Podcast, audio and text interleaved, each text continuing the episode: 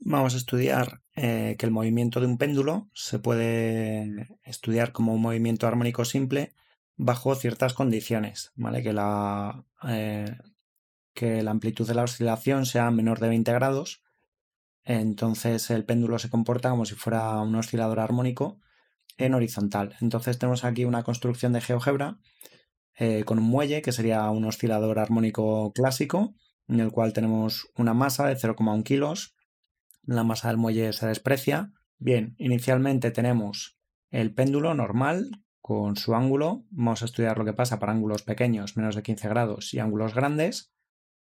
Bueno, vamos a poner primero 15 grados, una cierta longitud. Cuanto más larga, eh, pues mejor se va a ver la oscilación.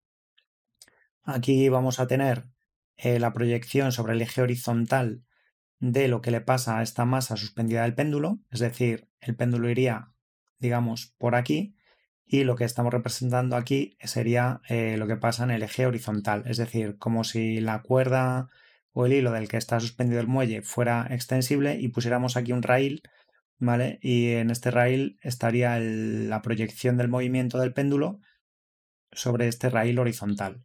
Y luego esta línea azul lo que va a marcar es la diferencia entre el oscilador armónico real, es decir, este muelle, el movimiento del, del muelle, y vamos a ver eh, cuánto se desvía respecto al em, a esta partícula ¿no? que, está, que es la proyección del péndulo. Pues vamos a ello. Entonces, eh, vamos a poner una oscilación de 15 grados y vamos a ver eh, un poco el péndulo, cómo se mueve, el péndulo real, ¿vale? Que sería este de aquí. Pues vamos a ver cómo se mueve. ¿Vale? Este sería el movimiento del péndulo para ángulos pequeños. Aquí a la derecha sería el movimiento del péndulo, ¿de acuerdo? Eh, su proyección sobre el eje horizontal. Este sería el, el, mismo movimiento, pero solo lo que está pasando aquí en el eje horizontal, pues lo he puesto aquí a la derecha. Y ahora vamos a ver el movimiento del péndulo, ¿vale? su proyección en el eje horizontal, respecto a, un muelle, que sería un oscilador armónico real, ¿vale? Con las mismas propiedades de frecuencia de oscilación o periodo de oscilación. Y esta sería la comparativa. Así que eh, el péndulo eh, tiene una oscilación en tiempo, en periodo y en frecuencia igual a lo que sería un muelle. ¿Vale? Pues ahí vemos que la diferencia entre uno y otro es muy poca y que ni siquiera necesitamos el movimiento real del muelle, sino que su proyección sobre el eje horizontal es suficiente para describir eh, lo que le pasa al muelle en cuanto al periodo y la frecuencia. ¿vale? Y con ese periodo y esa frecuencia vamos a poder calcular un montón de cosas.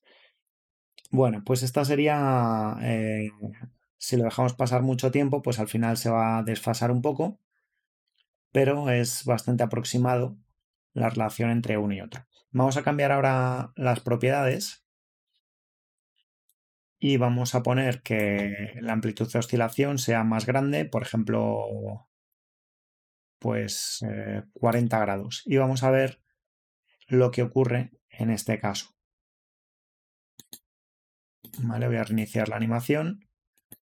Bueno, pues lo que va a pasar es que el movimiento del péndulo se va a desviar enseguida del movimiento del muelle, que sería su equivalente, su oscilador armónico equivalente. Aquí de hecho ya se ve que se está desviando enseguida y tarda muy poco tiempo en desfasarse respecto al el muelle respecto al péndulo.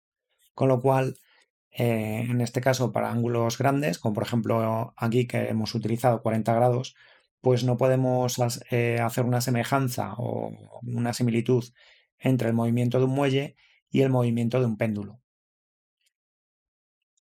¿Vale? Ahí ya están completamente desfasados y va pues cada uno por un lado. ¿Vale? Así que no serviría. Si lo reducemos, bueno, el límite está en 20 grados, pues con 20 grados sí que em, sí que al cabo de mucho tiempo se va a desfasar, pero es una aproximación bastante buena, que sería un poco el límite de, para asemejar el movimiento del péndulo eh, o representarlo con un movimiento armónico simple respecto al movimiento de un muelle. Pues con esto eh, queda explicado que podemos, para ángulos pequeños, el movimiento de un péndulo es similar al de un oscilador armónico en horizontal.